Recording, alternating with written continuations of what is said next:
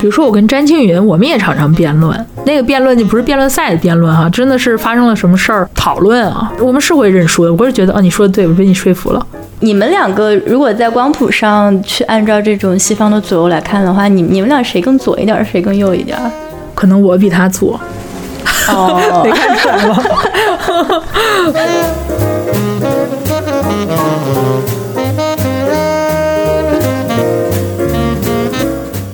有些人觉得《奇葩说》是发扬辩论，有一些人觉得《奇葩说》是玷污辩论。他认为可能那里面娱乐的比重太高了，就是让说理的人在里面都特别不讨好。我自己是觉得《奇葩说》是一个非常有意义的一件事情。他要做一桌爱吃的菜，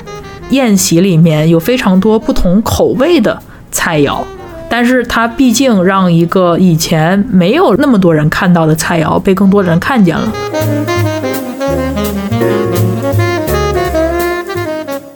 我有没有想过做一个职业的辩手呢，其实也没什么职业的辩手，可能这世界上只有黄志忠一个职业辩手吧。要是我去做一个专业的辩手，我至少可以去做一个教练。詹青云要是去做一个专业的辩手，他连一个教练都做不了。他是那种天才型的选手，他教不了别人，他就是自己厉害，真的商演。然后詹青云站在那儿，怎么着背两句诗啊，还是拔个高啊，对吧？这就很奇怪，对。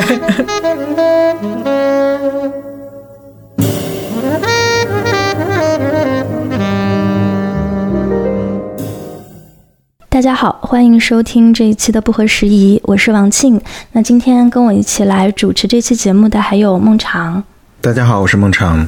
嗯，那我们今天节目有一位非常特别的来宾，也是算是我们节目请到的第一位专业的辩手，是这个庞颖庞老师。大家好，叫我阿庞就好了。阿庞好，阿庞好。我们今天其实是三地连线，就是孟尝在北京，然后我在阿姆斯特丹，阿庞是在新加坡啊。嗯，在地图上 画一个大三角。对对对，作为本期的题图。嗯，那其实我想，我们的听众中应该很多人也都很熟悉阿庞。那可能很多人跟我一样，就是熟悉阿庞是因为这个啊奇葩说。但其实呢，我们也知道，在参加这个奇葩说之前，就阿庞在辩论圈其实已经是一个。这个拿奖拿到手软的辩手，然后也是一个辩论教练，对，然后所以我们也想借今天这个节目吧，就一个是呃聊一聊就是辩论这个事儿。我们节目其实之前也聊过一些关于，比如说像公共演说，然后啊最近呢，其实这个机会也是因为阿庞在看理想上出了一门课程，叫做像辩手一样思考，所以也想借这个机会就。各方面都聊一聊，然后一个立身，就是这不是一期推广，我们没有拿看理想的钱，但是友情推广是可以的，对对对，非常欢迎，非常感谢，对啊，没有，是因为前段那个就是前段呃陈迪来上过我们的节目嘛，然后当时也有人这样做问，陈迪也来了，哦，对对对，可能前两个月吧，啊，所以做这一期节目其实也。就纯粹是因为我们都很喜欢阿庞，也非常认可，就是阿庞来做这样一门课程的意义 啊。我们彼此之间都没有金钱关系，谁都没给谁钱，良心有灵，大家都是良心有灵。是，就是我先从我自己的一个体验说起吧。其实我自己对阿鹏的了解，其实首先是从这个，也是从这个奇葩说开始，然后后来在这个微博上就关注阿鹏，关注了很久。呃，后来我印象特别深刻的是。到今年早些，就是可能大概一二月份的时候，当时那个 Clubhouse 特别火的时候，我在那上头围观过几个庞老师的名场面，所以就是印象非常 名场面，印象非常深刻，印象非常深刻。你一说名场面，我就特别想问什么名场面？一说名场面，我就想起来有一次有有一个房间的名字叫“你有什么奇葩的约炮经历”，然后我路过进去了，然后被那个。那个主持人给点名上台要发言，我说我并没有什么 要发言的。呃，我说的这个还不包括那个，我看到你微博上后来有说，然后那个我没有听到，所以你要不要分享一下当时你分享了什么？没有，我说我没没有，我当时真的就是下班路上在出租车上，然后没有什么房间，然后我看那个名字还挺有趣的，我就进去了。然后进去之后，刚好有一个人在讲跟新加坡有关的一个故事。然后我就觉得很神奇，也很少见，我就在那边听。结果那个房主说：“哎。”这个观众区有一个我很喜欢的辩手庞颖，哎，你能不能上来给大家讲几句？然后大家就开始拼命的拉我，然后我也没办法，我就觉得这个时候跑也很也很尴尬，然后我就上去了，我就说，哎，大家好，跟大家打了个招呼，然后他们就说，哎，你也讲讲你有什么奇葩的约跑经历？我说真的没有哦，后来就落荒而逃了。对，好吧，好吧，对我记得当时 Clubhouse 它那个场子还。挺特别的，就是你也会有一些所谓的这种 KOL，但是也有一些这种普通的发言者，并且就是当那个麦克给到你的时候，除非这个主持人把你闭麦，否则的话，你们的关系其实特别平等的。然后，所以也是在那个上头，我个人似乎是看到了一些你跟在奇葩说舞台上不太一样的一些面相。就奇葩说的舞台，我们从观众的角度啊，就它其实是舞台给了你一个。给定的时间，然后你在那个时间里面去做一些相当于说是半命题作文，然后你对话的对象其实是要不就是说你的这个对方辩友，要不是现场的观众，呃，但是我觉得在 Clubhouse 上，当时我印象很深的是，当然你有组几个场子，但同时在一些可能不是你组的这个场子里面，然后当你在上面发言的时候，有一些这个普通的发言者，可能他并不是一个 KOL，或者说是特别有道理的一些这种叙述，然后你。你也会非常细致的去跟他们讲道理。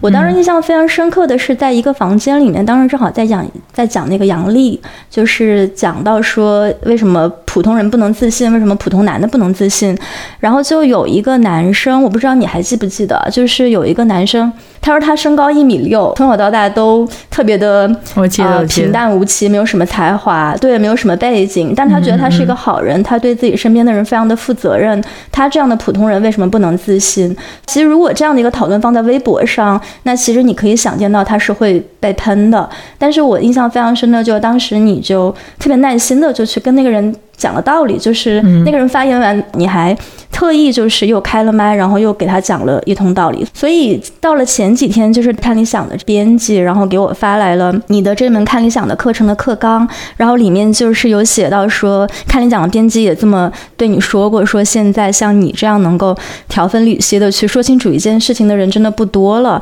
看到之后我就觉得啊，确实是这样子的。所以看到你来开这门课，我觉得还挺期待，也挺欣慰的。嗯，感。感谢感谢，对，哎，也不能说课吧，我们还是叫节目，谦虚一点，一个讲辩论的节目。对，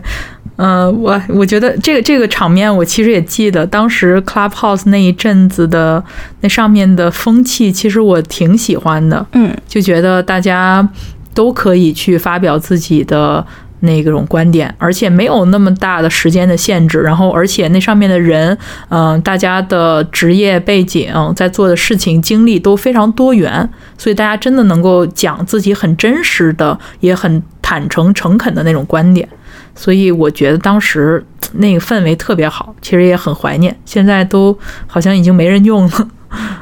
之前庆说阿庞刚刚要做一个新的节目，关于关于辩论，所以说我当时的第一反应是说，呃，我们在现在的中文舆论场上还有没有辩论的空间和和机会？然后第二反应是，就是我个人的作为受众的一个好奇，就是说，当我们说到辩论的能力和思维的话，可能我们会想到批判性思维，那一个人能够辩证的去理解一个事情，能够明晰逻辑和道理，我们公共生活中很多人都应该具。备的一种思维方式吧，但是可能会不会是会去感兴趣、想要了解和提升这方面的人，本身就有了一种批判性思维的一个倾向，他是不是能够让那些其实欠缺批判性思维的人去感兴趣，想说，哎，我真的想要提升我的批判性思维，这好像成为了一种。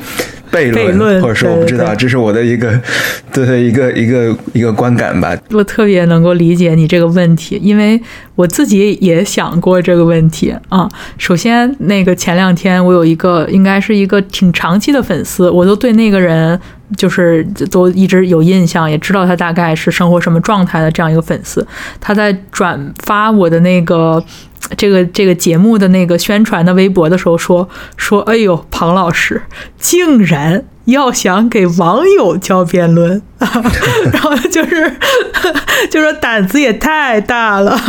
或者这人也太神经了，然后就就这么一个，我觉得非常有意思。其实是就是很多。不具备这种想法的人，他可能自己本身都没有那个认知度，他都不知道世界上有这个东西，或者认为自己缺这个东西，他就是那个第一步 awareness 都都没有，就确实有这样的人。然后呢，但是我觉得也有一部分人，他们。嗯，并不是完全没有去理性讨论问题的意愿，他是真的也欠缺一些土壤和一些基本的理念和工具，所以我有的时候是能够在，比如说我的微博的评论区，我能看到有一些人是真心的提问。然后有些人还会私信我，然后说这个庞老师，我这个很喜欢你啊，所以我我问这个问题不是说要给你拆台或者什么的，但我是真的呃很 很好奇，就为什么这个事情你是这么理解，然后不是不是那样的这种想法等等，所以我觉得还是有一部分人是非常有好奇心，有这个想要理性。辩论、思辨，然后辩证思维的这样，但是因为现在的这个舆论空间没有太给这样的场合，然后可能日常生活中一些工作学习中，可能也没有教这些东西啊，所以我觉得还是有意义的。嗯，对，所以我就觉得哪怕多几个人呢，也是多了，是不是？哪怕就是通过我这个节目多几个人能够捡起这种理性的辩论思维，就哪怕多几个人也是多了。对，可能把时间线稍微再往回拉一点点，就是从你自己个人的这个经历，包括你在国内上学，然后出国上学、出国工作啊，这个过程中，比如说你是怎么开始对辩论这个事情感兴趣的，以及它现在在你生活中是占据一个什么样的位置？因为我之前看到一些采访，就是说有段时间你是把工作和学习之外所有的时间都贡献给了辩论，是的，所以我也想知道那样一个。时间分配的一个选择是是怎么做出的？就它对你来说意味着什么？我是在大一的时候，然后参加的新加坡国立大学的辩论队，然后那个时候真的。没有想会这与这个东西结缘这么多年，就知道辩论是小的时候有那个电视上演的那个大专辩论会嘛。然后我妈有的时候会拉我看，我还特别不乐意看。然后后来是我有一个表哥，他在大学的时候是辩手，还是什么保定市那个什么全市的辩最佳辩手之类的。我从小就跟我那表哥斗嘴长大的，就我觉得我好像也没亏着他，就想自己去试试。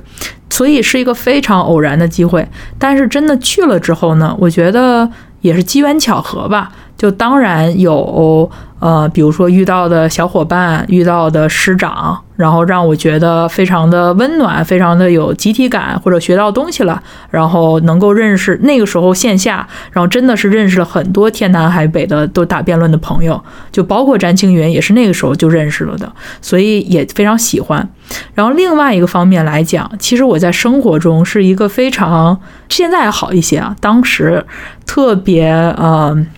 回避冲突的一个人，我是一个非常回避冲突的一个人。嗯，对，所以说，比如说我小时候，我爸有的时候会带我去他的那种饭局、酒局，然后上面一群叔叔大爷，然后有时候说的话，我非常，我觉得我非常就是内心有怼他们的这种欲望以及想法，但是我我是很有这种想法，我知道怎么怼，但是我是说不出口的那种人。啊，对，所以就是非常回避冲突的这样一个人，所以我觉得在辩论场上就给了我一个光明正大、冠冕堂皇、非常合情合理的，然后发挥我所有的、释放我所有的攻击性的这样一个场合。啊，所以就等于我所有的具有攻击性的一面都留在了辩论场上。当然，我在辩论场上的那一面，对跟很多人比起来也也非常的 温和，但是跟生活中的我比起来，已经是最有攻击性的那一面了。对，所以他复释放了我的，就是满足了我的这个需求吧。嗯，这样讲起来其实还挺有意思的。就即使是你最有攻击性的那一面，也是通过一个。理性的框架给呈现出来的，所以你你现实生活中会有一些很情绪化的时候吗？因为我想这可能也是很多，呃，看了《奇葩说》的这个朋友会对你的一个印象，就是《奇葩说》，我觉得特别是到它后面这几期啊，大家的一个感觉就是它其实越来越变成一个。就是一个综艺嘛，然后可能它从一开始就是个综艺，但到后面现在就是大家去看一个辩手的时候，更容易是被一些非常煽情的细节所打动。但大家现在比如说说到阿庞，说到庞老师，我不知道我这个感觉是不是具有一定的普遍性啊，就大家会记得你非常严密的逻辑，但大家可能对你身上有一些这种煽情的，或者说这种特别有戏剧化的一些故事，对这个东西就是印象不是特别深，嗯。所以会感觉说阿庞在生活中会不会有一些比较情绪化的时候，然后你的出口是什么？我觉得其实我不是一个特别情绪化的人，嗯啊，而而而且说句实话，就是说我曾经可能都不会表达情绪，就是我去那个嗯美国上上那个硕士的那一年，其实对我还有蛮大的改变。我当时就是耶鲁也是一个非常左的一个地方嘛，就是当时他就我们在管理学院有上有上那种。就人际关系的那种课，就是你听上去非常水、非常扯，但是呢，它是一种非常实验性、沉浸式的教学方法，它真的有改变我。就是他的那个课，每每每每周上两次，一次还是两次，就三个小时，就是十几个人围在一圈儿，没有任何固定的话题和结构，然后就是去。交流，然后去发现大家彼此交流中出现的问题。比如说，你会被某一个人的某一个行为，呃，让你产生了某一种的情绪，然后你要怎么把这样的情绪表达出来？怎么把你的负面情绪以一种不攻击式的方式，然后表达出来？然后呢，但是不是让你去把这种负面的情绪憋着啊？所以，反正就是经过了那个沉浸式的一个教学之后，我觉得现在。我会去表达情绪了，但我也是不会用很情绪化的方式去表达情绪。嗯啊，我会说你这个行为让我感到，比如说悲伤，让我觉得呃被忽略或者被什么，我会我会去说这些东西，但我觉得不是一个特别情绪化的表达。哪怕在工作的时候，我觉得我也是一个非常冷静的人。比如说我有的时候那种。嗯，年龄大的就是工作中遇到那些人吧，可能男性年龄大的，然后有时候怎么怎么着就喊起来了，然 后我就、嗯、就是怎么这么情绪化呀？对，然后我就说还说女生情绪化，瞎扯什么？对，像杨丽说的，像个女的一样。对。现在他们特别流行说一个，我自己都都不太明白，他们经常爱说一个好像网络用语说 emo，就是说，哎，哎，我可能处于一些情绪化的时刻。我看很多人用这个表述。我觉得有情绪跟情绪化还不一样。我觉得 emo 主要是怎么理解呢？有的时候是悲伤的意思，对吧？我现在心情不好。有情绪就情绪低落是有的，但是我觉得情绪化更像是因为这种情绪它影响了你的呃一些行为吧，让你说了一些不该说的话，做了一些不该说的做的事儿之类的，可能更像是情绪化。比如说有一种 passive aggressive，就有一些人很。就是他不高兴，他他也不说他不高兴，但是呢，就处处给你表现，然后摔门或者是给脸子之类的。对我觉得这种属于情绪化。刚才阿庞聊到说，其实这么多年一直做辩论下来，很多时候是觉得对他喜欢，并且他成为了一种可能自己另一个方面的一个出口。那你觉得辩论这件事情，它有一种天赋在吗？就是说是有一群人。就的确是比较擅长呃逻辑和表达的一个结合，也就是说，是不是任何人通过一定的训练都有可能成为一个辩手呢？还是说他的确是有是一个 gift？我觉得呢，其实呃，辩论也有很多不同的风格和层面啊。我觉得从逻辑、说理这方面，其实是任何人都可以通过学习达到的。但是它也有，比如说语言表达，我觉得那种就是非常的文采。比如说文采，我觉得它是比逻辑更难训练的一个东西。那除了这个逻辑和文采之外，它还有一类人靠的是什么？完全靠的是个人魅力啊，那种就是更加难学的了。对，所以我觉得它是不同层面。就有一些人，比如说詹青云，我觉得就是那一种比较有个人魅力型的那种，你就很难学。但是你说。嗯，逻辑它其实就跟上学一样，就跟你学一个学科一样。比如说比较那个完善的一个教育系统，你在这个教育系统里面跟着那个教育系统很认真的学习，其实你也能够建立很强的那种逻辑性思维。哎，那我想说到这，我追问一句啊，来，请你说。哎，你们俩好有默契。我就想，因为我我本来没有没有想到这个，刚才刚才这个阿庞说的时候，我想到就是说，那说到逻辑是可以训练的，他们经常说说中国教育中不教逻辑，就是说好像说中国学生或我们中国教育体制中出现的一个通病，就是大家经常呈现出来的一个问题，就是由于没有很好的逻辑学的训练。呃，和教育体系中没有这样的倾向，于是大家经常呈现出缺少逻辑。这当然也呈现在对，比如说对文科生的污名化中啊，等等，在类似这样的论战中，总有一个很流行的说法，就是说，哎，好像中国学生呢，当然更多是文科生缺少逻辑。那你觉得这个是不是的确是可能在教教育体系中通过某些学科的设置就可以明显改变的？我觉得我在国内上到初三。然后我就到了新加坡，新加坡跟的是那个英国的系统，嗯，然后嗯，就是所以我没有在国内上过高中和大学，我也不好评价。我就举一个事实上吧，我就不予评价。但是事实是这样的，你看国内的那个高考的语文题，还是以偏故事，然后偏那种哲理。对吧？偏那种或者给你一个什么东西，你从这些事情中看出了什么意义？以这种为为重心的，对。但是那个在新加坡跟的这个英国系统，它高考的作文全部都是议论文，就几乎吧，可能十二个题里面十一个都是那种议论文。这个议论文里面甚至可能会包括，比如说，呃，安乐死应不应该合法化？看待科技发展和环境保护之间的一些关系。然后甚至有一些比较哲理的，比如说有人说无知是一种保护，或者无知是一种幸运之之类的，这个东西你怎么看？对他还是比较有这个批判性思维的，因为他要考这些东西嘛，所以他平时上课的时候就给你教这个东西，比如说你教你怎么看待支持安乐死和反对安乐死的那个不同的层面啊，无论是从哲学的层面还是从操作的层面，不不太一样，对。对，说到这个，我就想起来，可能，嗯，对于我们这一代的很多的这种在中国受过教育的朋友，我们之前也开玩笑说，你第一次可能真的学习说逻辑性的写作是在准备考 GRE 的时候，就是，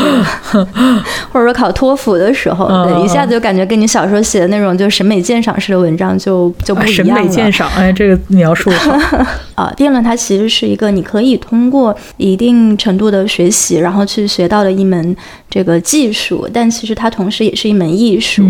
我是就是到了国外之后，开始比较有这个感觉，就是说辩论它带给你的东西，其实不只是说在辩论的场上，它其实在生活中很多方方面面。我是在国内上大学的，然后在国内上大学的时候，你会感觉说，哎，辩论那它好像就是一个辩论队里面的人会去关注的一个东西。啊，但是到了欧洲之后，会感觉说，其实这个辩论它是，啊，存在于生活中很多的方方面面，就是不光说大学里，然后也包括社会上，比如说，如果你要去啊竞选议员，你要去竞选总统，你需要辩论，然后甚至你进入了议会之后，你每个政策。要怎么做？要肯定会需要辩论。那英国当然是它有这个非常悠久的议会辩论的一个传统。然后甚至包括你，那像去年这个，比如说新冠疫情期间刚起来的时候，当时就欧洲很多哲学家就他们会在这种媒体上会就这些问题去进行啊辩论。所以我在想，就是好像我感觉说辩论它的意义在我们的这种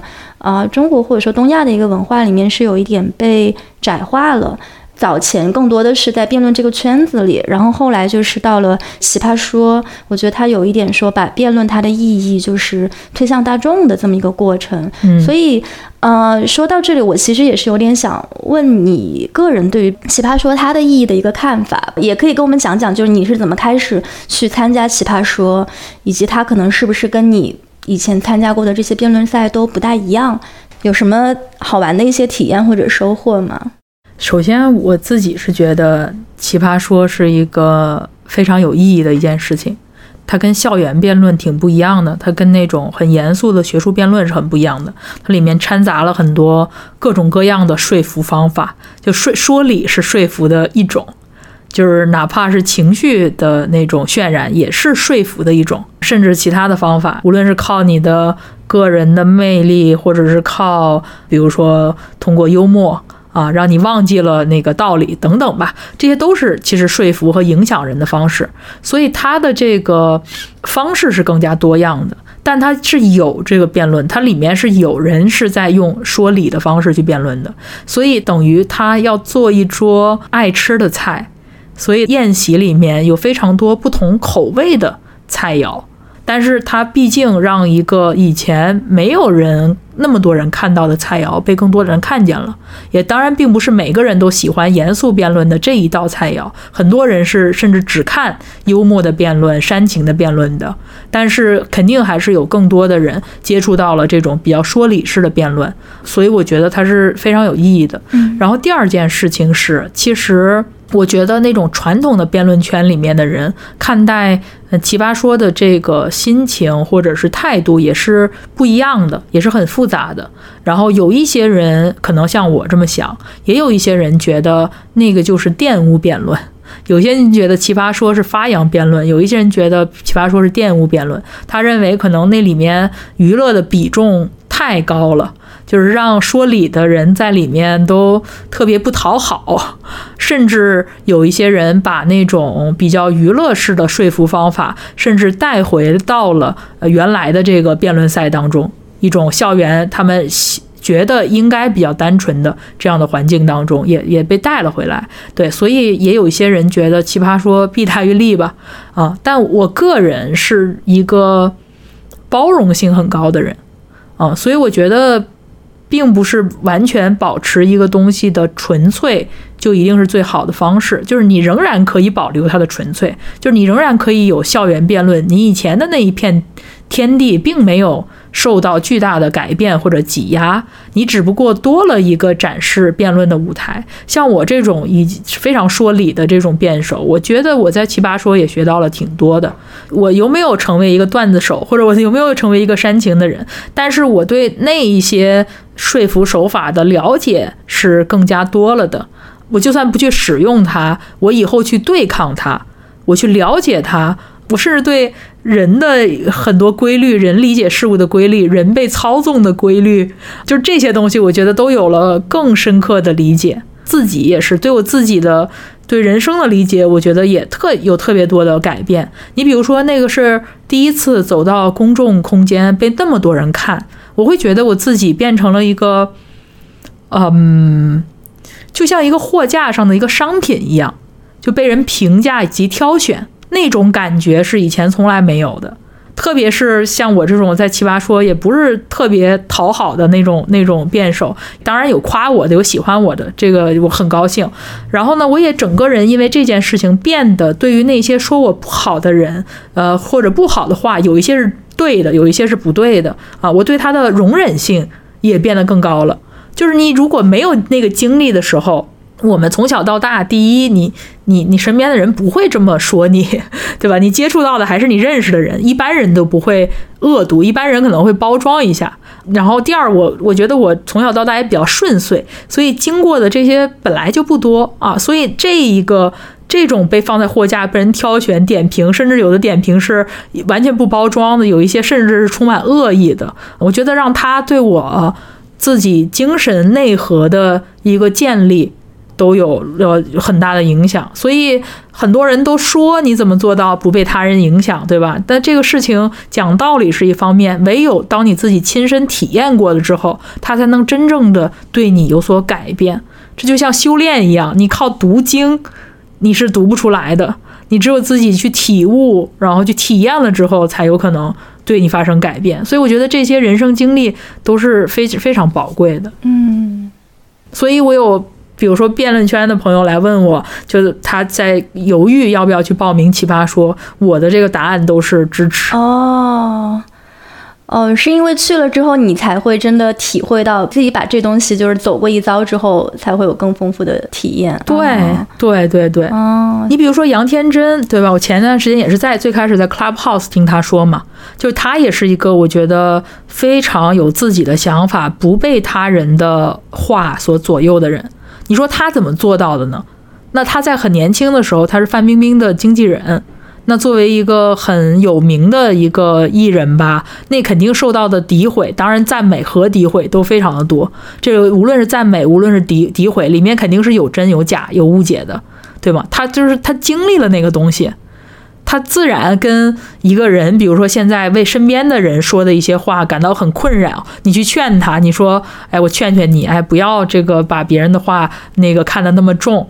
那你跟你自自己经过的那个锻炼和就是听听道理，那肯定效果是不一样的。嗯，我觉得对于奇葩说还有另外一个很有趣的点啊，就是除了它是，比如说辩论圈原来这个比较专业的圈子的一个外延或者说大众化的一个尝试，我觉得它在某种程度上或者在一段时间里面，其实也弥补了可能中国人的这种公共生活的一个空缺。就是那个时候，你去看综艺节目，要不就是特别综艺、特别娱乐，有一些真人秀啊什么的。如果是严肃的这种谈话节目，那可能就又会过于严肃，就是两者之间好像没有一个。比较啊，就是中间那个地带。然后我刚开始看《奇葩说》的时候，那个时候我人已经在欧洲了嘛，所以那个时候其实也是通过《奇葩说》去跟进说国内一些关于这种公共讨论的最新鲜，或者说就是比较大众化的一个趋势，就国内这方面的讨论是什么样的。那像它包括可能早期的一些这种辩题，也非常的，我觉得非常的具有公共性和思辨性。啊，但到后来可能也是因为空间的一些萎缩，然后受到了一些限制。也很好奇，就是说，你觉得《奇葩说》这样的节目，就它除了比如说是对变圈的一个一个外延之外，你觉得它对于中国社会有没有什么意义？我觉得你你说的就很对啊，我觉得跟我刚才说的也也很像。我觉得他还是把辩论的这种思维带到了大众面前。而且就是他在这么多季，虽然你可可能现在可能，如果你一直都在看的话，你会发现，因为他现在能讨论的话题本来也变窄了，然后呢，那些话题说来说去，可能重复性也变高了啊。你就是亲子关系类的，比如说这个呃与伴伴侣亲密关系类的，然后朋友啊，就是个职场啊，就只。其实你说来说去也就这这些题了，对，很多其他的题不能讲了，对吧？所以说你会发现可能重复性也变高了，对，所以可能感觉可能没有之前那么耳目一新，但仍然我觉得是有。也有很多人，你比如说刚长到那个年纪，他可能没看过第一季、第二季《奇葩说》，没看过前面的，所以我而且他的他的受众其实好像一直是在下沉，就是等于有越来越多的城市的人开始看到这个节目，所以我觉得，呃，还是很有意义的。我觉得还是把很多呃把这种辩论的思维。啊，把这种思辨的展现给大家，我觉得还是一些很有意义的一些观点和价值观呈现在了很多人面前。因为你要这么想，他你你只想奇葩说的时候，他可能跟我们最理想的那个状态，他可能不完全一样。但你要想，如果没有奇葩说，中国或者是现在的这种中文的这种舆论场上，又有哪个节目可以替代它呢？就没有啊，就是其他的，对，唯一最接近的可能就是脱口秀大会，我觉得也挺好的啊，但是就是不太一样嘛。你毕竟脱口秀也，那它的范围更广，它就更得都只是幽默了。奇葩说虽然幽默占了很大一部分，但它毕竟还有其他形式的表达，所以我觉得奇葩说还是还是很有意义的。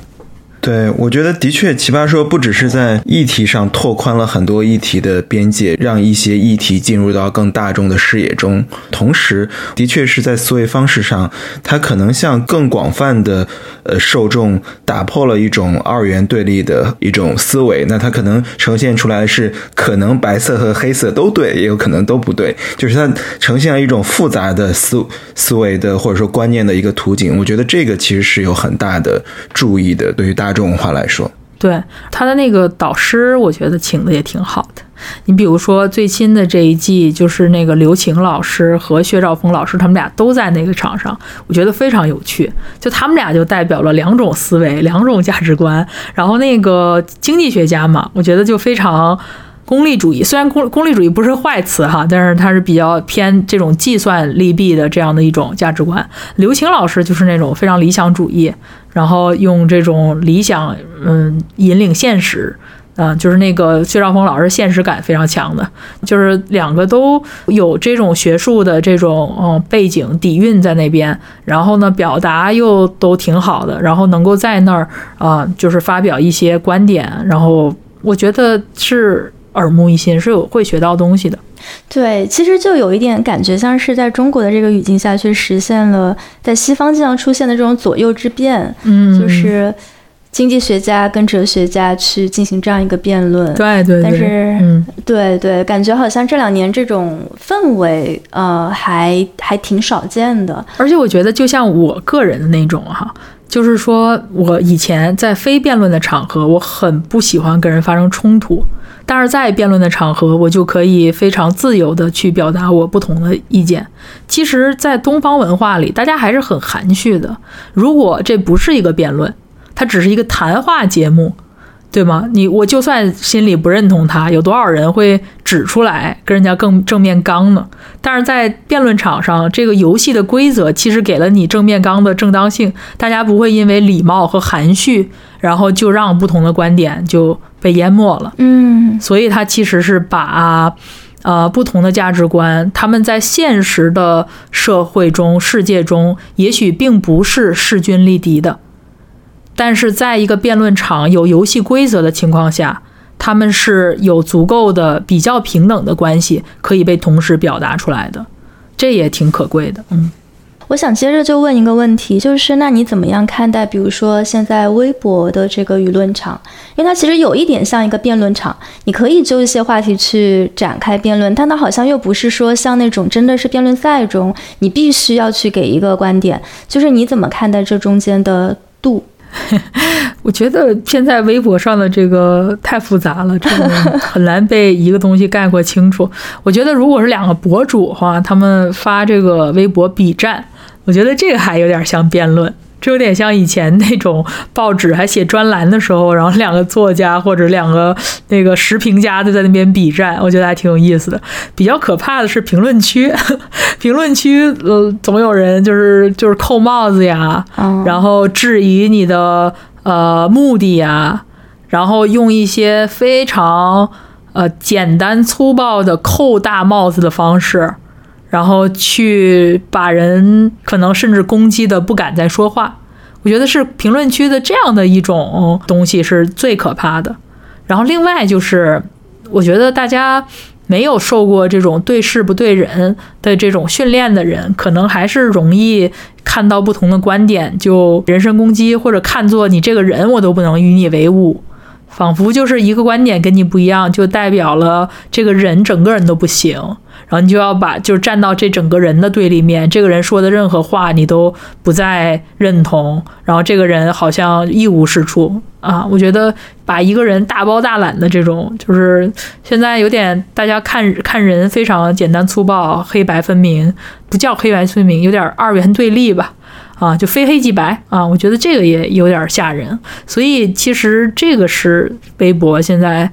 我觉得挺可怕的一个问题。对，像其实我们有时候做节目嘛，我们也觉得很多话，其实，在播客这种形式下，呃，有人愿意花一个小时去听你的一期节目，对，是可以有这种接受复杂性的能力的。所以很多在播客里面，你愿意去展开讨论的一些东西，在微博上就会很难。对你是感觉到的这种，你这就是一个就是一个筛选机制。对对对愿意去听一个小时纯文字的聊天的这种人，本身就已经有了一个筛选，不像那个微博上看两句话就已经抄家伙了，就是五秒钟家伙已经上去了，已经根本没有就是呃能够克服自己的那个第一系统思维的那种直觉，去进入到第二系统的理性思维，根本没那个时间，还没进入到这人已经骂完了。对对对，说到这个现象，就上次那个呃陈迪来的时候，我们也聊到，然后我以为他那个 slogan 不是叫做每天发现新鲜事嘛，然后陈迪说现在微博就是每天发现新战场。啊，说到这，我我一直就是围绕这个舆论场上的怪象，或者说或者说一些激烈的观念冲突，我其实挺好奇的一点是说，我们该如何理解辩和杠这二者之间的一个一个区分，因为说到辩论，好像是对于呃大众对于大家来说是一个很陌生、很遥远的属于辩论圈的事情。但是从另一个角度来说，好像每个人对他都一点都不陌生。我们的日常生活中，包括网络舆论中，每天都在发生辩，但那种辩好像是通过一种抬杠或一种呃，你看着它是理性的。因为他的表达是长篇大论，甚至呃各种讲道理，但你又能够指出他的表达中呃非逻辑性的一面一面，或者说情绪化的一面，或者说他的目的不是为了跟你讨论，而是说把他的想法倾泻到呃你的面前。所以说，那如何理解我们经常在互联网上说防杠？就是大家在说做一个观点表达的时候说，哎，防杠声明，然后下面是说，哎，我没有我说北京空气不好，但是没有说北京的什么其他不好的意思，就是怎么理解这种杠精文化？就互联网上舆论中的杠精文化，它跟辩，它是不是说明杠精的辩论能力也挺好的呢？对，万一你这课被杠精们听去了，那可怎么办？就没有人会主动给自己贴上杠精吧？不是，他们真的要去听了这个东西，我觉得就不会是杠精了。当然，这个杠精的定义大家都可以自己随便定哈。我自己觉得杠精的有一个问题，就是他们只拆台，他们自己不试图去论证一个东西，你知道吧？就我们我们在打辩论的时候，就是哪怕我们打打辩论是一个团队运动嘛，都四个人嘛，对吧？有的时候你讨论的时候，你要有一个统一的立论。统一的一套观点上场去说，对，所以有的时候就是你在小组讨论的时候，就是什么叫我们叫什么叫杠精呢？杠精就是那个总你说啥他都说你不对，但你问他那什么对呢？怎么说呢？他也说不出来。嗯啊，就是这样一个，比如说，我觉得这是一个杠精的一个很大的问题，他就是完全在攻击，完全是非建设性的去干事儿，而且自己并没有建设的能力。啊，这当然是一个。第二，在微博上，这个杠精，我觉得可以泛化太多的，比如说断章取义啊，啊，人身攻击啊，然后以你的某一些身份，然后以立场或者给人扣立场，然后再以立场来来来立场优先啊，立场先于你的逻辑，先于你的道理，先于你的论证等等啊，所以真的是一个呃 综合性全方位的 一种杠。如果其实还有一个事情，我觉得哪怕是我推推广辩论哈，我觉得辩论这个事情好，辩论跟辩论赛还不一样。嗯，啊，辩论赛是不能认输的，辩论赛是不能说我被你说服了，啊，我现在不觉得人性本善了，我觉得人性本恶，对吧？你在辩场上你不能这么干，但是在真实中广义上的辩论，我觉得是可以服输的，我是可以被你说服了的。嗯，所以在微博上或者在其他地方，甚至很很多地方哈，有的人我觉得杠精还有一个问题是，他是不会去承认别人的对和自己错了的，不会，永远不会，这永远不存在他的可能性之一，他一定要赢，然后有的时候为甚至为了维护自己的这种正确，去干一些很愚蠢的事情，我觉得这也是一个很大的差别。对我说，就是每天社交媒体上都是辩论赛，就是永远不会。承认自己的失败，就是在现实生活中，你比如说，比如说我跟詹青云，我们也常常辩论。那个辩论就不是辩论赛的辩论哈，真的是发生了什么事儿，对什么东西，我们就真的就是讨论啊，辩论。我们我们是会认输的，我是觉得啊，你说的对，我被你说服了啊，你说的对啊，这点我之前没想到，就是是有这样的。所以这个我觉得辩论如果是这样的话，这种辩论就是比较健康的了。你们一般会就什么问题会有不一样的看法？很多呀，很多。比如说，呃，以暴制暴这件事情，我们当时在看理想搞了一个辩论，就是对充满恶意的人充满恶意是可以的吗？然后当时他拿的那个立场是可以的，我拿的是不可以，这有点像以暴制暴。我觉得他的价值观里，他其实是呃比我在这个光谱上面是更接近认为以暴制暴是 OK 的。那样的人对充满恶意的人充满恶意是可以的，啊，但我更是接近那个，我觉得不可以啊，应该保持自己一定的，对对对，保持自己一定的这种纯洁性和正义性。你们两个如果在光谱上去按照这种西方的左右来看的话，你你们俩谁更左一点，谁更右一点？可能我比他左，哦，没看出来吗？我可能比他左，对，啊就比较圣母白左，圣母婊，我比他更加圣母婊。我是之前有看到，好像他有一次微博上有写过，是说好像在性别议题上，你会给他很多的这种、嗯对对对教导，可哎，对对？对。对，因因为他是这样的，他从小是看武侠小说长大的啊，他非常憧憬武侠小说的那种行侠仗义。那里面有很多个人英雄主义，或者是不按法律的那种形式嘛。那么那个武侠小说里面的英雄都是这样的嘛，所以他对那样的那种、那种、那种行侠仗义是很有憧憬的。啊，所以我觉得，我说詹青云，你也就是个女生，你要是个男生，一定是一个非常有呃这个大男子主义和英雄主义、个人英雄主义的这样一个人。对我说你还好是个女生，对，然后我我就呃没没比受受那种那个影响比较少一点，然后可能在女性主义这个问题上。比他来讲，可能觉醒的更加早一些，所以都是哎，庞老师在在教他。对，我觉得如果聊到这里的话，其实也可以进入女性主义这块，我们可以稍微聊一聊。因为其实，在很早很早之前啊，我当时就非常想请你来聊一期，就是关于性别的话题，就可能跟辩论还不是直接相关，但当时也没有特别合适的机会，所以今天觉得还挺巧的。因为我感觉现在一个是社交媒体上，就是关于性别议题，它在中国的这个语境下，其实还挺有趣的一个现象，就是。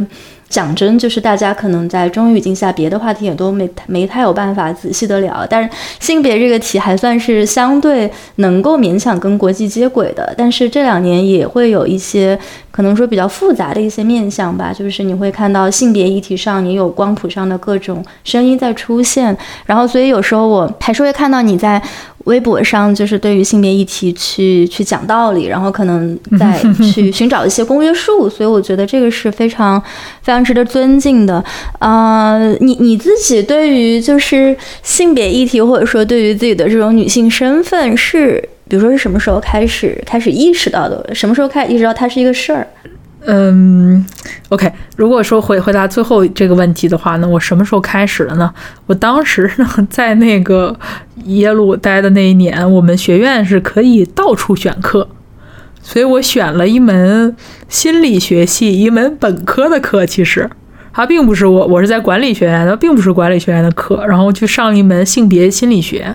然后当时其实也就是我觉得有点巧合，随便选的。然后那个时候也是可以试课，大概有两周，你可以随便听，听完了再决定要上哪个课。但我当时上那个课的时候，我就就第一次、第二次试的时候，我就觉得我天呐，好神奇啊！就是我在那个教室里，一共没有多少人，十几个人，然后大家都有各种不同的身份。然后比如有一个日裔的一个美国小孩吧，然后说他是 pansexual 泛性恋者。同性恋都已经是太太常见了，没什么可说的了。反正就是感觉每个人那个都很特别，然后而且大家在探讨这个话题的时候都非常的很自然啊，没有那种谈到了一些禁忌的那种感觉。所以最开始就是因为这个，我就继续留在了那个课上。然后那个课上呢，就讲了各种各样的女性主义，有很多以前我没有意识到这个东西其实跟性别相关的，然后呢都被呃性别的议题这种视角给解释了。然后以前我很多看不到大家对待男性和女性的差别，也都通过那个课之后我就能看到了。我举两个例子，第一个是，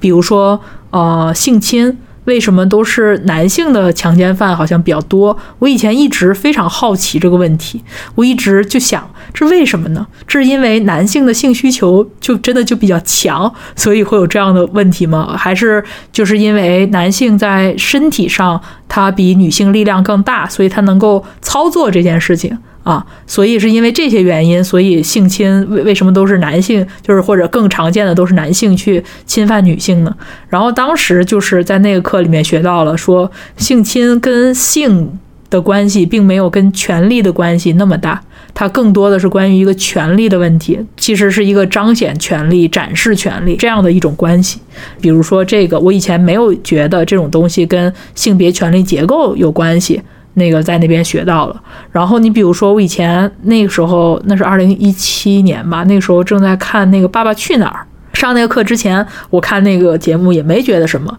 上完了之后，我就觉得，哎，你看啊，那里边小男孩、小女孩，小女孩哭了的时候，大家都会去照顾她，然后呢，还会让那个小男孩去照顾那个小女孩。但如果是小男孩哭了，他们就说你是男子汉，你不要哭，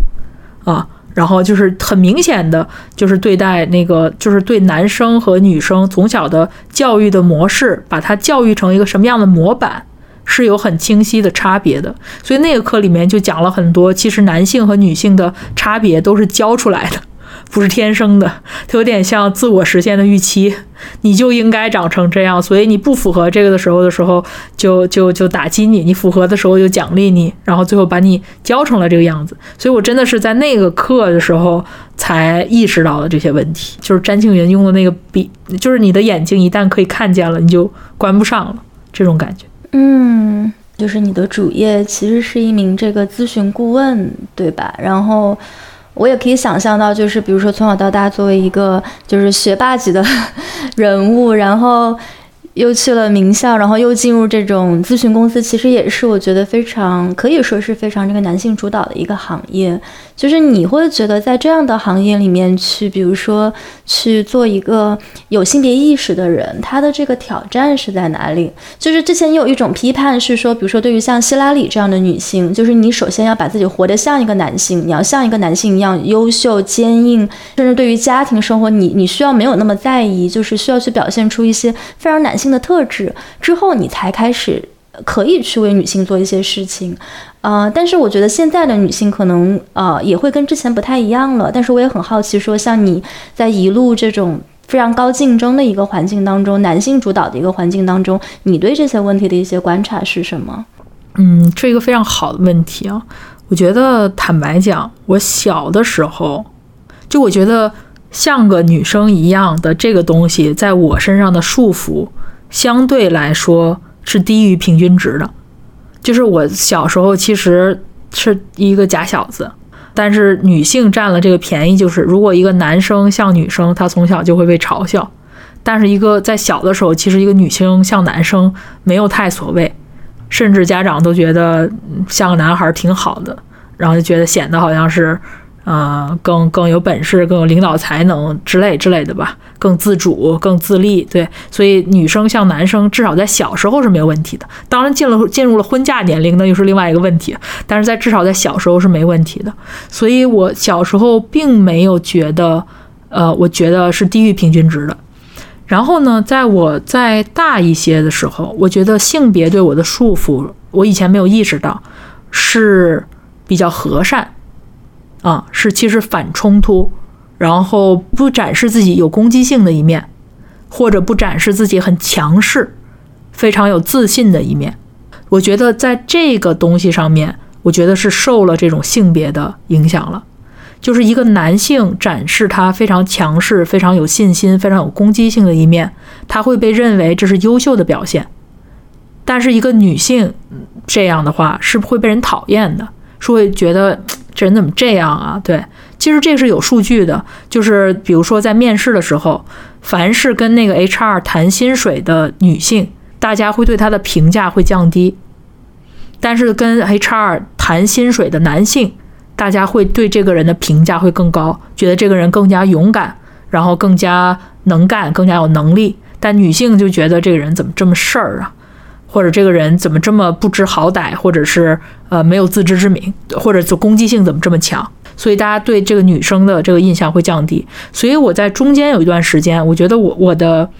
我是没有展示自己强势、呃信心、攻击性的一面。我觉得这个是受了性别的影响。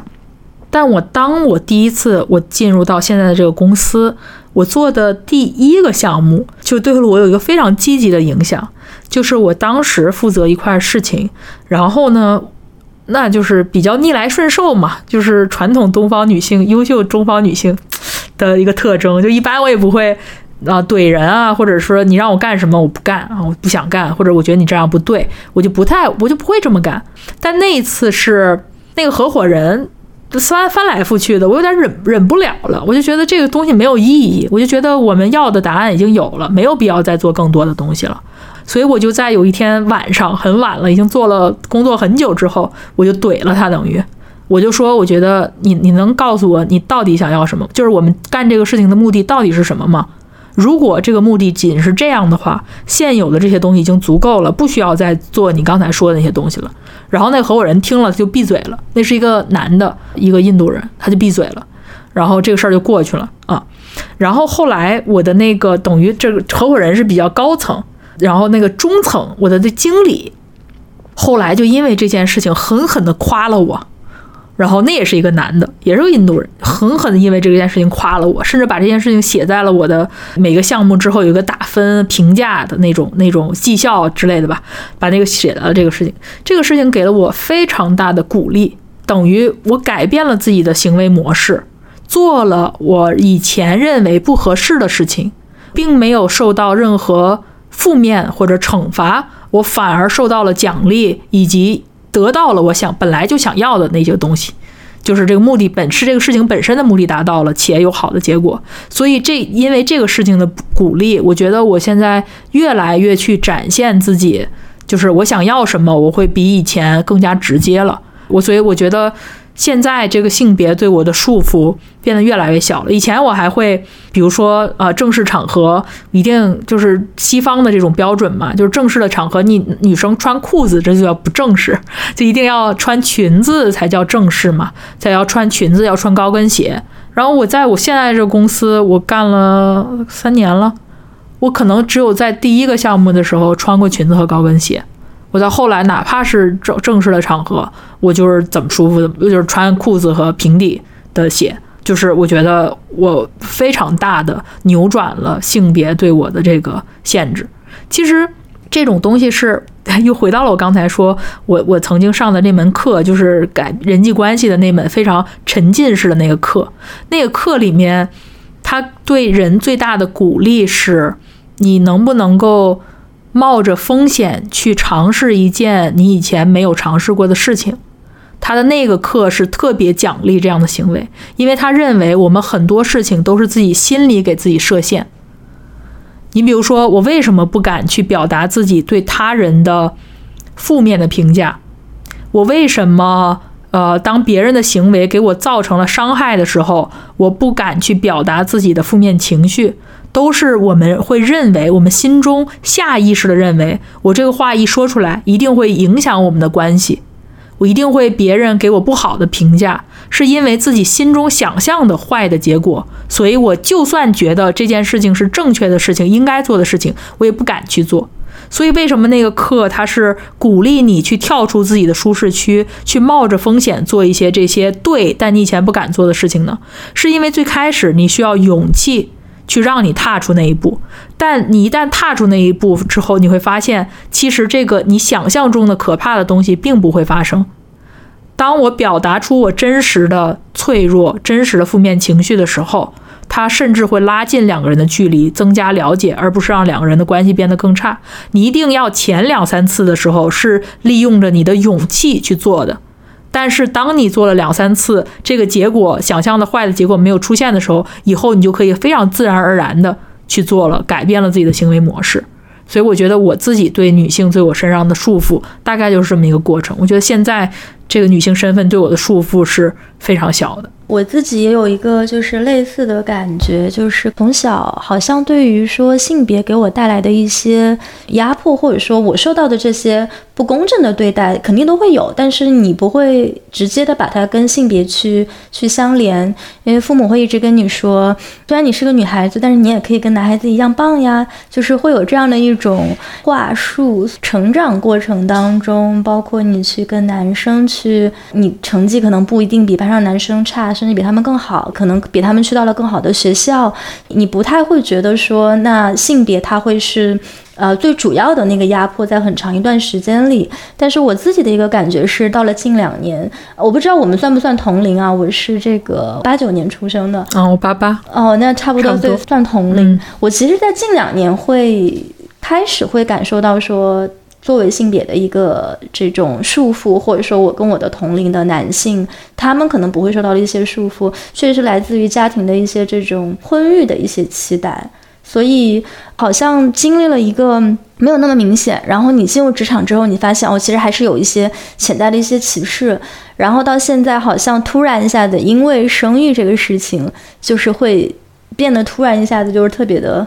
紧迫，然后我不知道，比如说在你自己的这个 case 里面，就是会不会也有这样的一个过程？我觉得我父母对我肯定也有婚育方面的催促和期待。今天其实白天的时候，我跟他们打电话，他们还分别轮番上阵来跟我讲这个事情。哦，今天刚刚，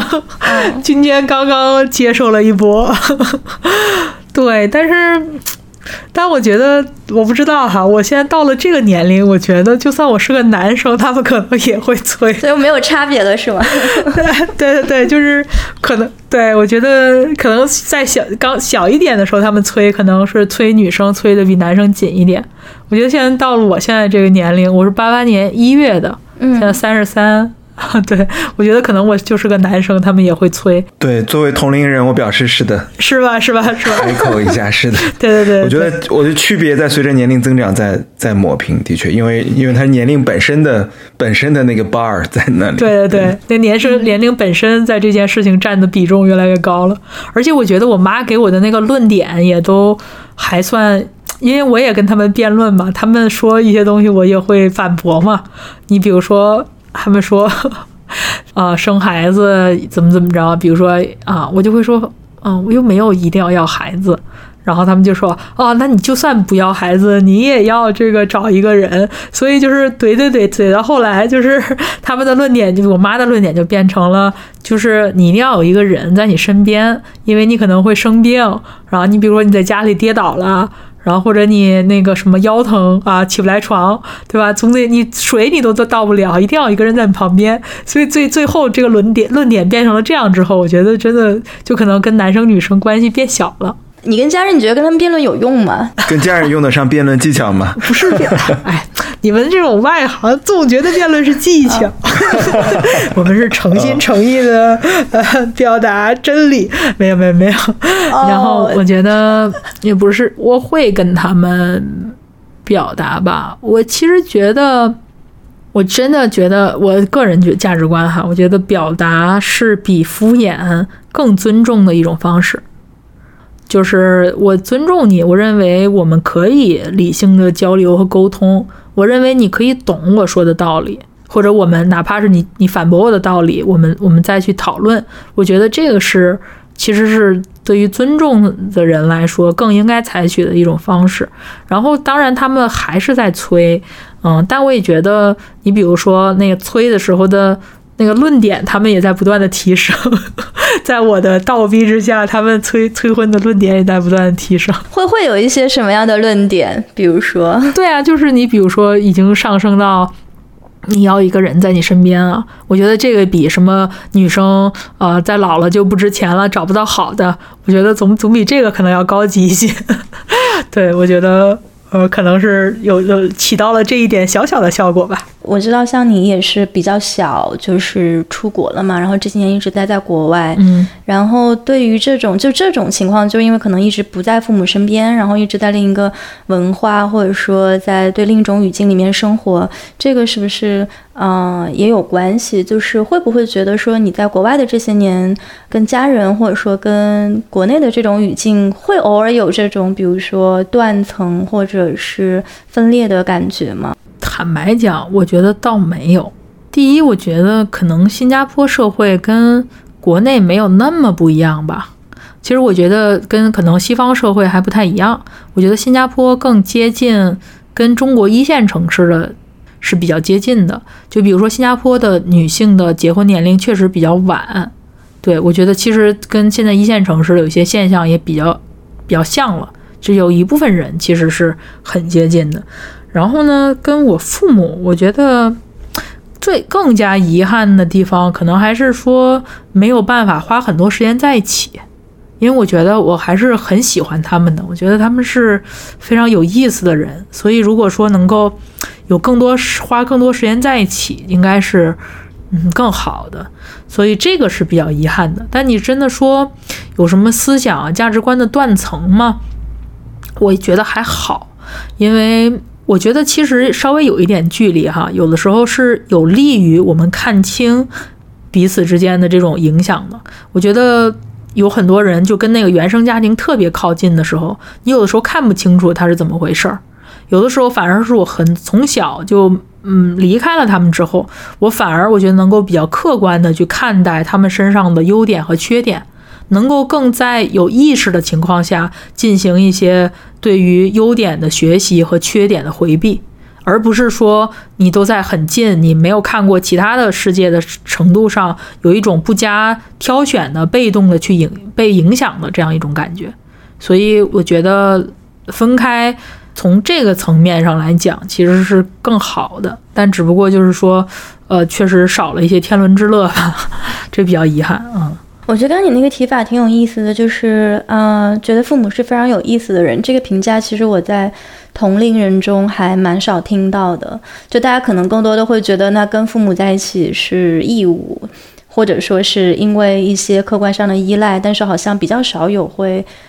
嗯，发自内心的觉得自己的父母是非常有意思的这样的情况。我觉得，要是我跟他们在一起时间更多，他们会变成更加有意思的人。所以主要还是你的影响。没没，我觉得他们底子还不错。就是我我爸我妈都是那种比较乐观，然后人比较有 energy，就比较比较活跃的那种人。然后呢，也没有那么固步自封，就是有一些习惯是很很大的。我觉得就是长辈都有的，但是。还是有的时候是可以对话的，所以有时候觉得，也许如果我们在一起的时间更长的话，他们可能观念会更加的年轻吧。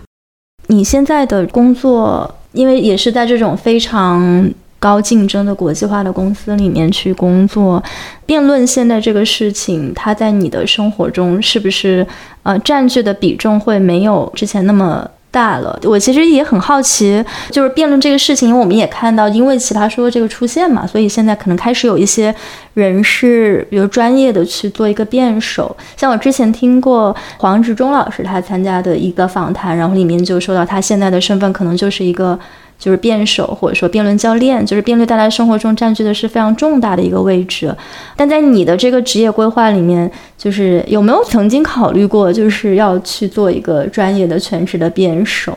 嗯，首先我现在的工作确实比较忙，周一到周四没什么自己的时间，周五晚上和周末是自己的时间，这个还是比较良心的，至少没有就是特别九九六。啊，然后那个，我以前第一份工作的时候是在新加坡政府部门，我是做道路规划的，就是 这个呃，要不要修一条新路啊？这个路要不要扩宽啊？这个路修在哪儿啊？我以前是干这个的，对。然后那个，哎，对，城城规里面偏交通，对，就比如说你这边要建一个新的商场啊，建一个新的新的住宅区，然后我就会去负责计算这周周周边的路网可不可以支持。啊，如果不可以支持的话，我们应该怎么改变这个路网？大概是干这么一个的。我以前去过一次荷兰，其实是去那个那个叫 Delft，嗯，戴尔夫特建筑学院那边的。对，那个学学校在那个土木工程的方面是很有名的，因为我是本科学土木工程的。哦，我是以前在那个，对我以前等于是做交通规划师的时候去那边一个学术会议，嗯，啊，所以就去过荷兰，那就那么一次。嗯，然后，嗯，那个时候时间就基本上能够做到晚上七点下班。嗯，啊，周末肯定也没事儿。对，然后呢，我基本上就是七点以后的时间和周末就都花在辩论上。我当时呃，就是带同时带两个辩论队，包括新加坡国立大学中文辩论队是大学生，然后我还带一队中学生，新加坡的一个中学，那个中学是一个初高中混着的中学，等于有六个年级。又从最小的等于初一的小孩，一直到高三的那个年纪，然后这个都都教。然后呢，最严重的时候，就比如说我带的大学队和中学队都要去打辩论赛，就是他们要去打比赛的时候，其实最忙的那个时候要帮大家准备。平时就是训练，你强度并不是很高。准备辩论赛的时候，就是我大概能够做到，可能每周五五天，然后可能周一到周四。呃，一边给两天啊，然后周五是我们辩论队常规训练，然后周末可能一边再去个半天一天的，就基本上所有的时间都给了辩论。然后现在呢，就肯定就没有了，辩论更多的变成了一个广义上的辩论，而不是狭义上的辩论赛了。在我的生活中，他的生活中的比重还是很大的，但只不过是更广义的。我有没有想过做一个职业的辩手呢？其实也没什么职业的辩手，对吧？黄志忠那个，我觉得可能这世界上只有黄志忠一个职业辩手吧。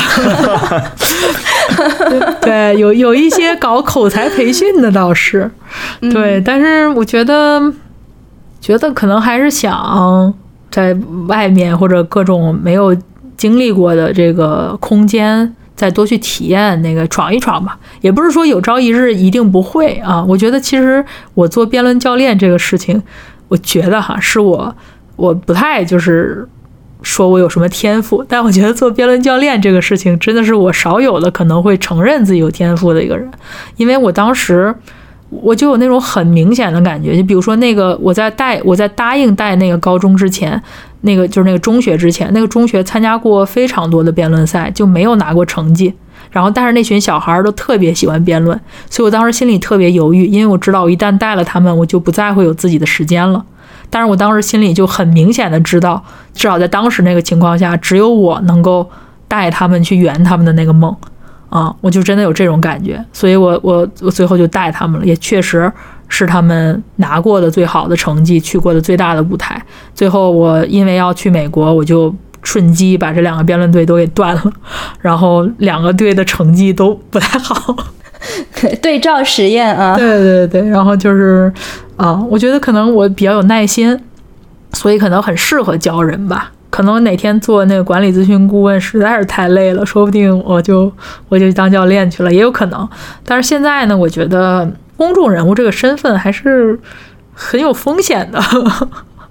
就是。对，而且你干什么呢？我觉得专业的辩手和教练，兴许就专业的教练，唯一可能是一个职业辩手。那其他的，你说你干嘛呢？你比如说那个奇葩说有很多以这个为职业的，你比如说潇潇、首尔姐，人家是有其他的天赋。你比如说潇潇，人家去那种商业活动或者是综艺节目，人家就是可以很冷的场子瞬间给人家吵起来的，对吧？人家是真有这个技能。首尔姐呢，那个是人家以前是个作家，对，人家也不是完全变成了一个职业的辩手，只不过这个辩手和他以前的那种东西结合起来。你说我我去我能干嘛呢？我就跟人家商演嘛，人家 有唱歌的，有跳舞的。我说干嘛？跟人家辩辩辩一段论嘛？对，对，我就觉得就没有，其实没有什么空间啊。我就看得很清楚。我觉得名气呢，真的就是呃，来的也快，去的也快，还是稳稳当当的干点自己力所能及的和觉得有意义的事情吧。啊，我觉得追着那个名气，嗯，不行，肯定不行。像你和。阿詹好像就是给公众的感觉就是这种主业在干一个特别忙的工作，然后顺便就参加了个奇葩说，然后拿了奖，就是这种感觉，特别凡尔赛。要是我去做一个专业的辩手，我至少可以去做一个教练。詹青云要是去做一个专业的辩手，他连一个教练都做不了。他是那种天才型的选手，他教不了别人，他就是自己厉害。对他连教练都做不了，你让他干嘛呢？真的吗？真的商演，然后詹詹青云站在那儿，怎么着背两句诗啊，还是拔个高啊，对吧？这就很奇怪。对，还是做律师吧。或者他很喜欢读书写作，他要做作家，说兴许是可以的。对，但是你说他做专业的辩手，做不了。嗯，对，其实说到这个，我也想问一问关于同温层的这么一个问题，包括像你跟阿詹，你们在微博上那些互动呀，包括你们的关系，然后包括可能你们周围的这群人，其实像前段，就是当时我还在北京的时候，有一次就跟那个跟秋晨一起喝酒，嗯然后他就说到你们那个周末还会约着一起打电话什么的，就说你们好像会经常的，就觉得还挺羡慕的。就是我因为也是在国外，就是生活了蛮多年嘛，所以我会觉得这种你如果人在北京的话，其实你要去维持这样的一个同温层，其实还是有路可走的。就是你还是有一些定期的这种见面，可以一起见面喝个酒什么的。但是我觉觉得在国外的话，可能这个就会变得尤其的困难一点。我觉得这一个问题特别好。我觉得，嗯，同温层这个问题，我在新加坡确实比较少一些。我觉得没有在国内那么多。为什么呢？我觉得新加坡是一个非常实际的地方，新加坡是一个非常像非常适合生存的一个地方。啊，非常舒适，然后非常安全，然后薪水就是都不低啊，然后你能很适合过自己的小日子，也都，但是呢，工作压力也都很大，大家也都很繁忙，就这样一种状态。所以在这样的状态中，至少我不认识啊，兴许有这样的人，但是我认识的人当中很少有非常像我这么不务实的人。啊，就是或者我在可能，或者是我可能在务实的一面之外，还有很务虚的一面啊。但是我身边的在新加坡认识的人，大多数都是以前的同学呀，然后之类的。我觉得还是务实的人多一些啊。你你你如果说想找找聊聊工作的。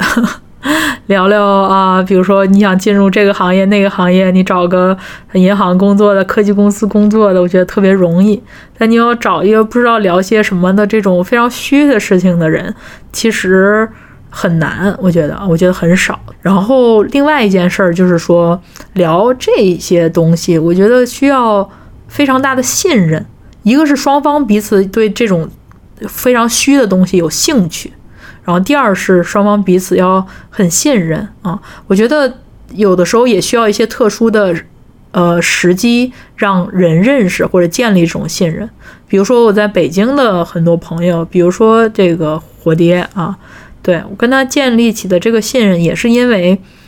其实也没因为詹青云的缘分。詹青云以前是那个他的学生，他的辩论队的学生，所以他们比较熟。等于我是因为参加《奇葩说》，等于加入了他们这个师徒的关系，然后变得也很熟啊。所以我觉得可能日常生活中我的同温层，呃，一部分活在互联网上，哦，一部分 对，一部分活在互联网上，一部分活在线下，但非常非常少。然后还有这个非常重要的这个詹俊云也算是活在网上吧，但可能是比较活在这种是呃，比如说打电话的这种网上，不是那种就是在微博上对谈的那种网上。我们其实，在微博上，我通过私信认识了很多，认识了很多人，非常奇怪，这就是一个精神贫瘠的地方，没办法，就去微博私信交朋友，这种这种感觉了，对。想呃追问，就是说，当好像在互联网上，大家阿庞觉得说，大家是缺少一种说理的或者说辩论的能力，还是说一种意愿？就可能有些人的目标就不是求真，而是为了呃说服和改变别人。所以说，在这个背景下，大家很多时候如果只是基于情绪，而不是。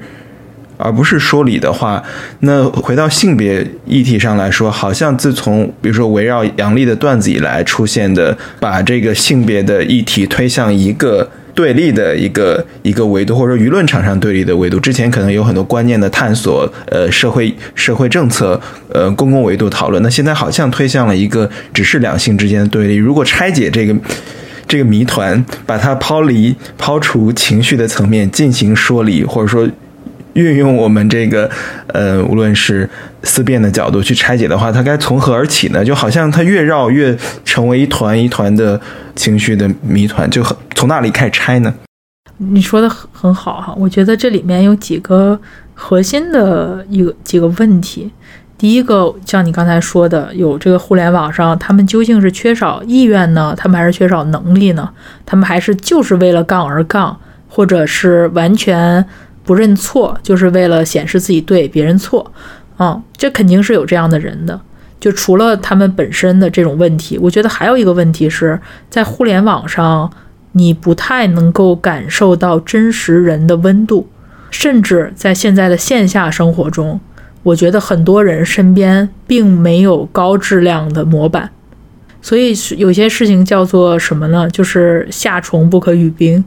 啊，就是大家有的时候的，你信不信一个东西存在，跟你的人生经历有非常大的关系。你信不信一个，比如说男性、女性主义者的存在这件事情？如果大家都没见过，纯去说这件事儿，纯去猜这件事情，纯去辩论这件事情，我觉得是很空泛的，也是很没有劲的。所以这是为什么有人说读万里书还要行万里路？我觉得线下的那种扩宽自己的这种社交圈，提高。丰富自己的这种人生的经历，其实对一个人对事物的理解，对于人性的理解，甚至对于自己整个德行、心态的这样的这种影响都是非常大的。所以，我觉得这个也是一个很大的问题，就是大家在线下都缺少，在线上就更缺少了。第二个一个问题呢，是类似阳历的这种，当我们很多人说一个事情很极端的时候，哈。我觉得大家的定义是很模糊的。什么叫做极端女权？是说你对一个温和的说法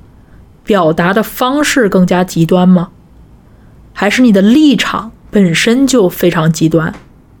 我觉得杨丽属于第一种哈，她是一个呃。显然还是对和男生这个谈恋爱非常有兴趣的一个人，对吧？不是有一些非常在观念上都非常极端的女权，他们是拒绝异性的婚姻的，对不对？他们是认为只要是进入异性婚姻的都叫婚旅，对吧？是有这样的。很显然，杨丽不是这样的人，但她是什么呢？她是对一个温和的立场、温和的观点的一个非常极端的一个表达。比如说，男生都是。呃，一些不好的词啊之类的，这肯定是一个极端的表达。你说他的这个表达本身是不是公允的？我觉得不是公允的。但是公允与否，是不是应该衡量他这个发言的时候所使用的比较标准？我觉得不是，因为你这个话题被人看到，你这个话题被人知道。你如果一点那种比较夸张的表达方式都没有的话，那可能这件事情根本就不会进入到公共视野，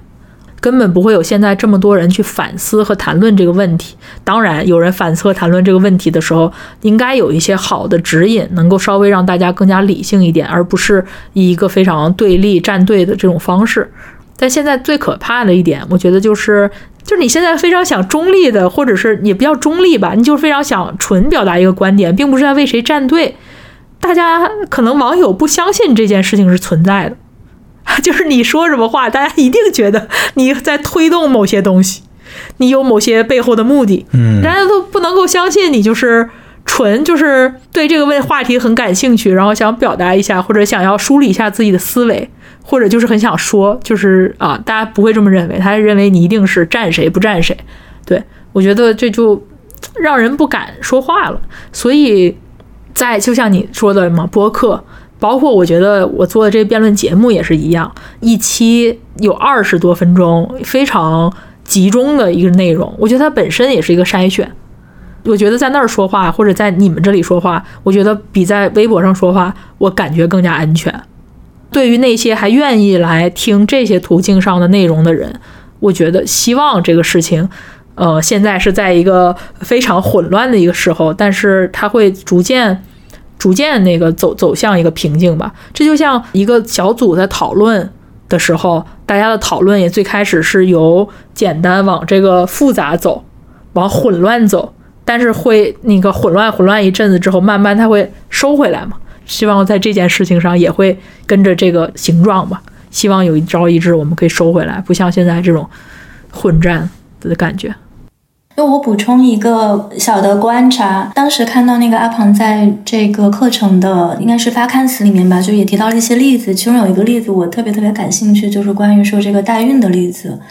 嗯，我觉得在中文的舆论场上，现在当然有很多的话题，是因为这个众所周知的空间和尺度的原因没有办法展开。但是另一些话题，比如说像代孕这个话题，它其实是有空间可以去展开的。但是我觉得现在因为一些网上的特定的一些 dynamic，好像它没有办法说，呃，真的去进行这样的一个讨论，所以这是非常可惜的一件事情。呃，就是非常期待说听到你在这个节目里面，就是对于这个事情会有一些怎么样的这种切入的视角吧。但我相信这个事情你要在中文网络上去讲的话，它也是一个。